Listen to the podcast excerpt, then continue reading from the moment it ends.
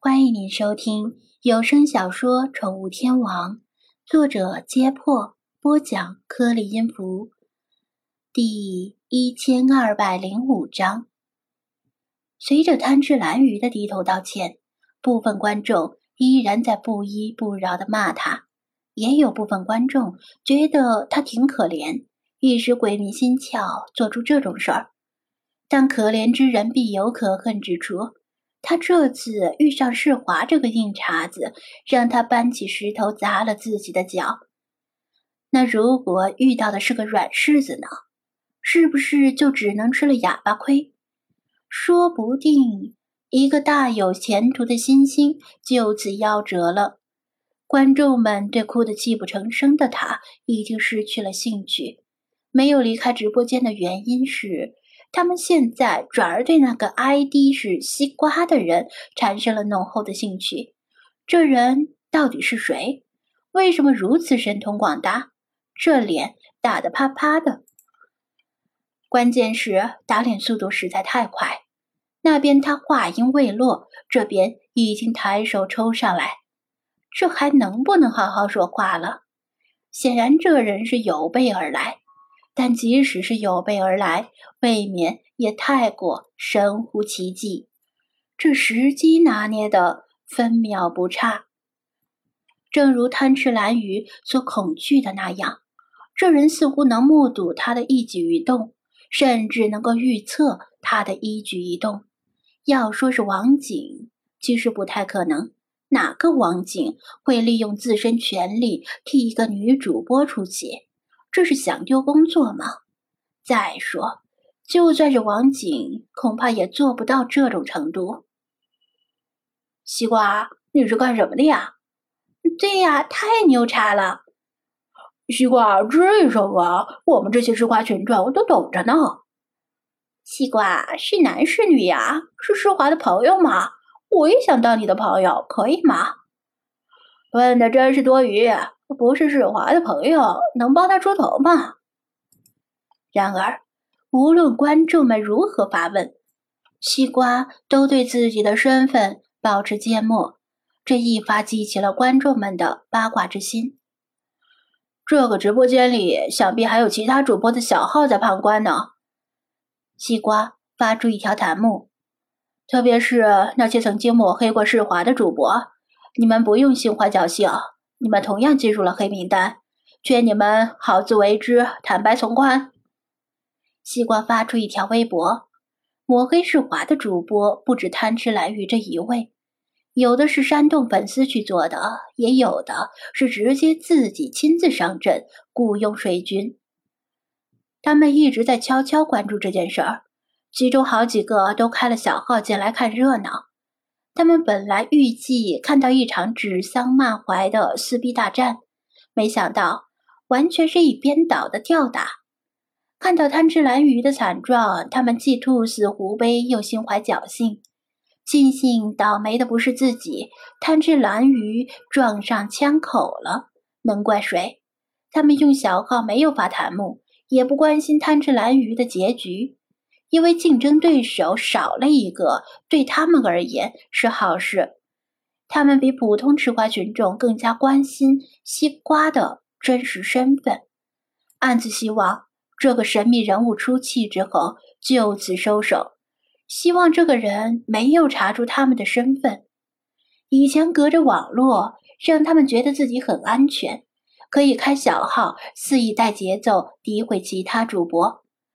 但西瓜令他们感觉自己像是赤身裸体一样。其实，他们已经后悔了，知道招惹了惹不起的对象，只要能安然度过这场风波，他们绝不敢再对世华怎样。恰恰相反，他们还会尽量与世华处好关系。如果能结识这个神秘人物，对自己帮助很大。最起码不能成为自己的敌人，那就太可怕了。看到西瓜撂下的警告，远在中国各地的他们不禁浑身一颤。西瓜没有放过他们，似乎也不打算放过他们。如果这个人对付贪吃蓝鱼的方法来对付他们，他们要怎么接招呢？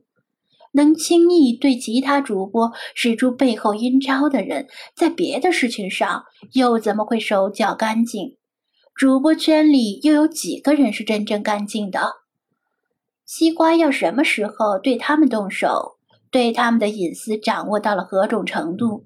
现在删聊天记录还来得及不？一连串的问题回荡在他们的脑海里，令他们不寒而栗，就像是在等待一场不知何时降临的处刑。吃瓜群众们倒是唯恐天下不乱，刚才这场戏看得太过瘾了，感觉就像是见证了历史。他们恨不得让西瓜把黑名单上的名字立刻公布出来。之前世华指控贪吃某鱼的时候，他们只是半信半疑；但现在只要西瓜说出名字，哪怕不提供任何证据，他们也至少能信个七成。西瓜，还有谁呀？一口气说出来吧！别卖关子了，快说呀！急死我了！可惜，西瓜在撂下那两句警告之后，就干脆的退出了直播间。事了拂衣去，深藏身与名。神秘的作风反而愈发令观众们印象深刻。连西瓜都走了，这个直播间更没有留下来的必要了。看一个自食其果的女人在那里哭哭啼啼，也没什么意思。让旁边的同事同学听到了，还以为自己在看出品直播，那多晦气！大批观众纷纷退出了直播间，人没有完全走干净，还剩下几十个观众没走。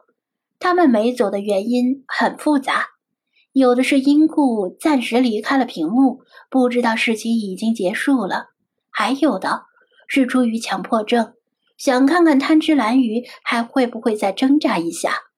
至于剩下的，则是在发弹幕安慰他，还有送礼物的，鼓励他换平台东山再起。他们一定会跟随他去新的平台继续支持他。这些安慰他的弹幕说的慷慨激昂又感人肺腑，但其中有多少是真心鼓励的，有多少是利用他情绪的低谷期，想要在他芳心中占据重要位置的？就不得而知了。贪吃蓝鱼已经万念俱灰，经过这场风波，他在这个平台的名声已经臭了，大部分粉丝已经弃他而去。